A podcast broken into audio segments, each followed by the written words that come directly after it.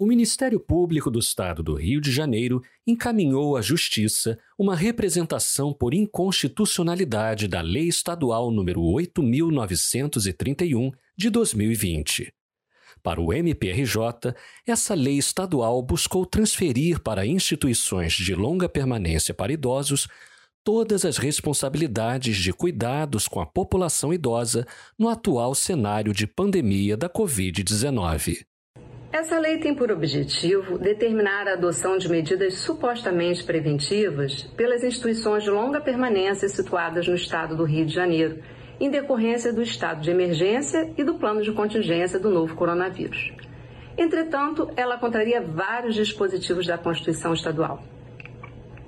Numa primeira análise, pode-se até pensar que essa lei tem boas intenções, contudo, lamentavelmente, a sua verdadeira intenção está implícita e aponta para uma inconstitucional manobra do poder público fluminense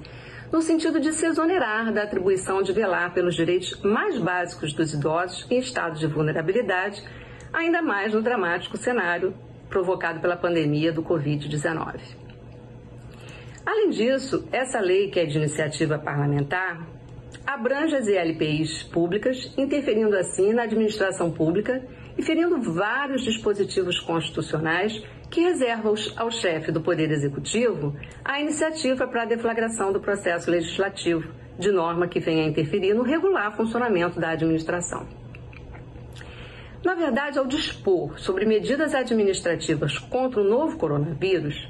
essa Lei Estadual 8.931 de 2020 criou novas atribuições para servidores colaboradores além de determinar a aquisição de insumos específicos, exercendo influência sobre LPIs que integram administrações públicas municipais e violando assim a competência exclusiva dos municípios para legislar sobre o funcionamento da gestão pública local. A Constituição Estadual consagra, né, no seu artigo 45, o chamado princípio da solidariedade social, conferindo tanto à família quanto à sociedade e ao Estado conjuntamente o dever de amparar os idosos em, com absoluta prioridade. E ao interpretarmos o artigo da Constituição do Estado e o Estatuto do Idoso, nós concluímos que a atuação integral por meio do SUS e do SUAS é direito do idoso, esteja ele institucionalizado ou não. E é exatamente esse viés protetivo que a Lei Estadual 8.931 de 2020 fere, pois pretende transferir para instituições de longa permanência para idosos, privadas ou filantrópicas, a total responsabilidade pelo bem-estar, saúde e vida dos idosos nela residentes. Essa lei, na verdade, ela impõe, por exemplo, que as ILPIs custeiem a aquisição de termômetro digital com tecnologia infravermelho, uniforme padronizado, equipamento de proteção individual, acompanhamento psicológico de seus internos, testagem de seus internos, funcionários e prestadores de serviços, espaço especial para isolamento dos idosos com suspeita ou confirmação de contágio, ofendendo assim o princípio da isonomia, uma vez que os idosos recolhidos em ILPIs públicas poderão, em tese, contar com equipamentos de proteção individual e serem testados, enquanto aqueles domiciliados em instituições privadas e filantrópicas não. Nós sabemos que a realidade vivenciada pela maioria das ELPIs localizadas no estado do Rio de Janeiro, mesmo aquelas de natureza privada, é de extrema dificuldade financeira, sendo comum que o custeio da permanência do idoso ocorra por meio da utilização de 70% do benefício previdenciário ou assistencial que ele recebe, valor que muitas vezes já era insuficiente para atendimento das necessidades básicas corriqueiras. As ILPIs de luxo, na verdade, elas são absoluta exceção.